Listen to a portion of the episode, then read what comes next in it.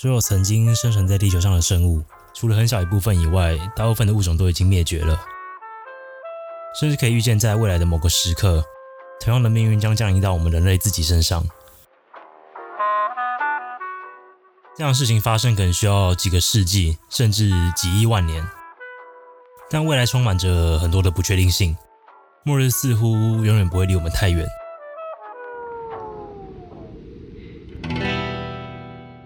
八十万年前，一颗大约一公里宽的小行星与地球相撞，虽然没有找到陨石坑，但这颗陨石的碎片遍布了整个东半球。我们曾经的祖先不仅目睹了这一个事件，而且还在随之而来的气候变化下存活了下来。这种规模的撞击大约五十万年到两百万年会发生一次。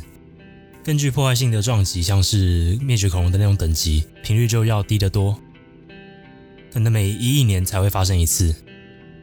如果再经历一次那样的撞击，我们能否成功幸存，是一个相当有争议的问题。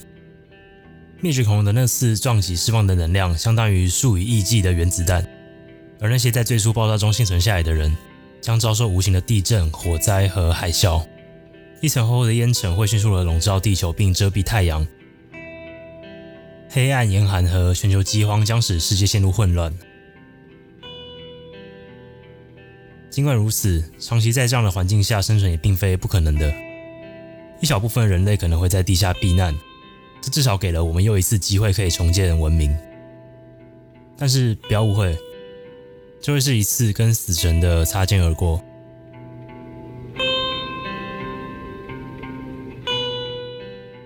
撞击的生存能力取决于我们有多少的准备时间。在地球附近直径超过一公里的小行星和彗星，有百分之九十已经被检测到。如果这其中一个在未来跟地球相撞，我们会提前几十年甚至几个世纪前知道。一九八三年，一颗九公里宽的彗星在接近地球前的两周才被发现。如果它会撞上来，这是我们只有两周的应应时间。虽然自一九八三年以来，用来探测的科技有了显著的改良，这种大规模碰撞的可能性很小，但并不是完全不可能的。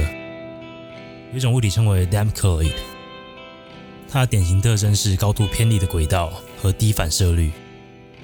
用人话说，就是他们会定期的拜访我们，并且很难被发现。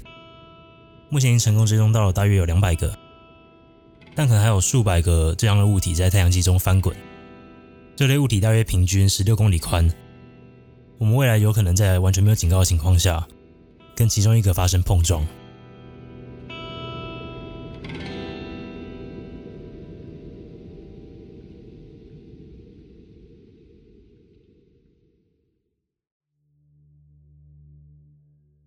当大质量的恒星死亡时，它们会爆炸变成超新星。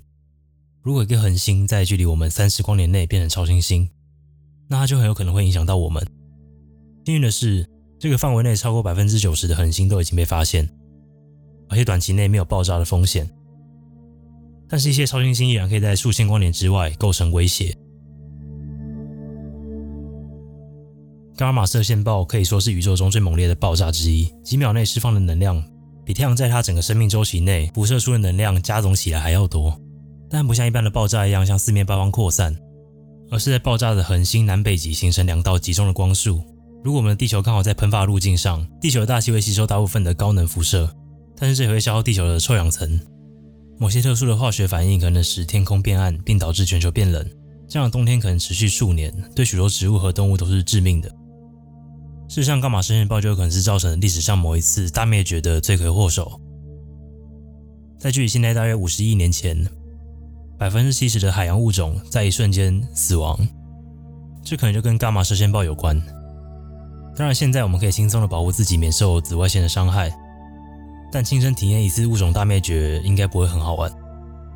然而，伽马射线暴从银河系的另外一端聚集地球是极不可能的事件。大多数这类事件都是发生在银河系之外，但这个距离太远，无法构成威胁。虽然银河系中有一些潜在的候选者，但他们似乎都没有指向地球。除了这种撞击事件跟恒星的爆炸之外，在可预见的未来内不会有其他的宇宙威胁。其他可能发生的情况，要么不太可能，要么在数百万年内不会发生。我们有充足的时间可以准备，如果其他的灾难允许的话。距今大约七万四千年前，位于东南亚的一座大型火山爆发，这是人类历史上最大的火山爆发。在长达两周的时间内，它向大气中喷发了大量的灰烬，这些灰烬足以阻挡太阳并冷却地球。但火山喷发对气候和人类的影响存在很大的不确定性，它可能很严重或非常轻微。最新研究认为伤害不大，这代表说就算超级火山真的喷发。对人类的生存几乎没有威胁。毕竟这也不是第一次超级火山喷发。如果早期人类有机会，那我们应该有机会活下来。但还有比超级火山喷发更具破坏性的地质活动。有一种非常罕见的地质活动被称为洪流玄武岩。最大的一次发生在2.5亿年前，巨大的熔岩倾泻而出，覆盖了等同整个欧洲大小的西伯利亚地区。它发生的时间恰好被记录到曾经发生过地球历史上最致命的大规模灭绝。但好消息是，洪流凶武岩这样的事件非常罕见，而且它速度非常缓慢。它不会是一个单一的事件，而是一系列的喷发，可能持续几千年甚至几百万年。因此，即使从明天就开始，它也可能慢到足以我们适应和生存。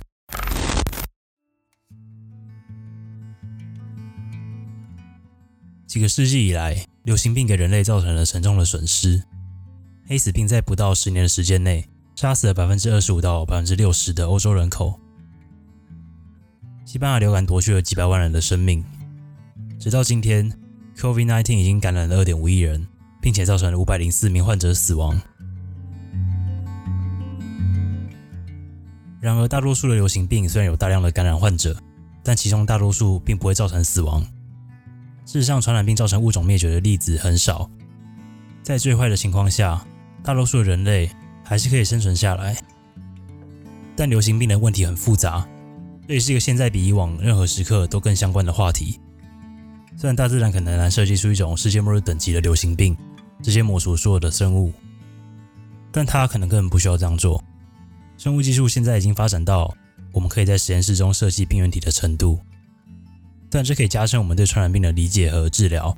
但是研究中的疾病因为意外而不小心泄露的事件也已经发生了不止一次。如果泄露的是人造的微生物，它们可能更致命、更容易传播、更难治疗。而技术快速的进步也在不断降低生物工程的门槛。就现在来说，因为泄露人工病原体导致灭绝这样的末日情境并非不可能。但目前来说，技术上还很难做到。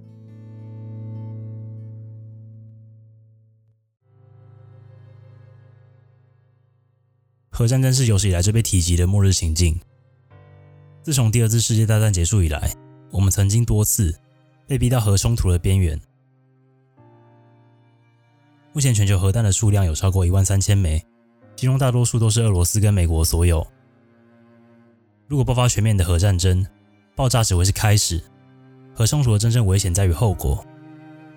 就像小行星撞击或是超级火山爆发一样。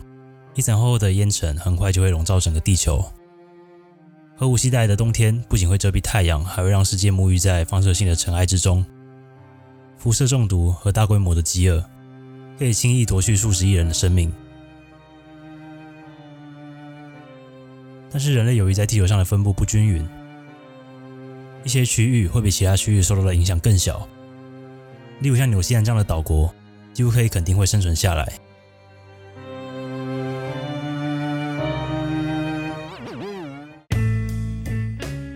人工智能对现代社会产生了深远的影响，从自动驾驶的汽车和虚拟助手，到社交媒体的演算法跟脸部识别，智能机器变得比人类更智能的未来似乎不太遥远。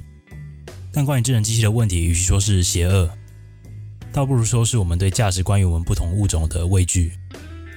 一个危险的智能系统，可能不是由于任何邪恶的企图，而单纯只是编码上的疏漏。这样的实体可能根本不关心人类的事物。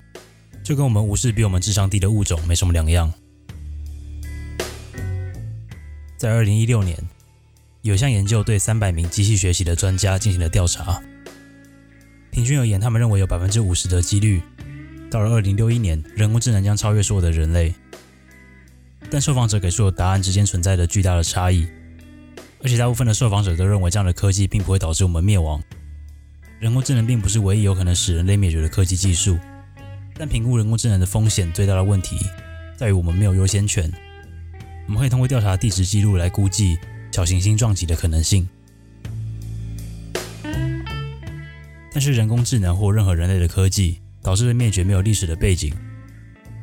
一九四五年第一个核弹引爆时，人们担心它会点燃大气层并烧毁地球上的所有生命。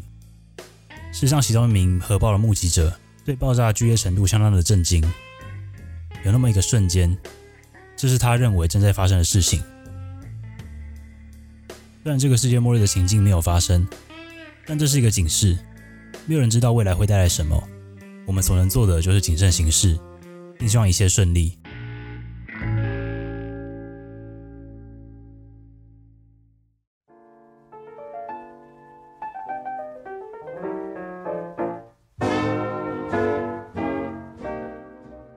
过去几十年里，植物与动物正在以惊人的速度消失。每年大约有一百亿棵的树被砍除，而动物种群正在迅速的减少，许多物种也即将灭绝，而且速度相比于没有人类的时候，那样超过数十到数百倍。现有超过一百万种的物种面临灭绝的威胁。这样灭绝事件的核心是人口过剩导致的过度消费。我们消耗的资源是地球可以自然补充资源的四分之三。我们可能很快就需要第二个地球来达成收支平衡。从砍伐森林到破坏动物栖地，再到污染和气候的变化，不需要任何震惊的文字或举例。我们跟自然的关系彻底破裂，以至于许多人担心我们正在走向灭绝。大自然的瓦解将是我们的毁灭。虽然目前为止一个全面性的预测描绘了一个真正反乌托邦的未来形象，但很多学者还是认为这样的评估严重低估了这场危机的严重性。如果全球的生态崩溃，我们要从中恢复几乎不可能。但虽然砍伐森林的速度快得惊人，在过去三年内，它也一直在放缓。也有越来越多的国家正在逐步的淘汰化石燃料，转而使用可再生的资源，减缓气候变化和保护自然的努力，几乎肯定我们可以阻止全面灭绝的情况发生。但是我们依旧会生活在水深火热之中。这也表示我们对延续人类设定的门槛有多低。在我找资料的时候，让感到最惊讶的是，真正消灭所有人是多么困难。许多灾难可以让我们推向灭绝的边缘，但我们就算减少到只剩几百人，完全从这样的情况下康复还是非常有可能的。当然，这需要花费数千年的时间，但是重建并非不可能的。我们越是往地球以外扩张，从任何单一事件的灾难中灭绝变得越来越不可能。也许末日不会是一次对地球的迅速打击，而是逐渐步履蹒跚的衰退，直到默默消失在时间的长河之中。无论如何，这都不会很快就发生。百万年的进化，无数的灾难，我们依然屹立不摇。这也许是对明天的世界仍然存在的最好保证。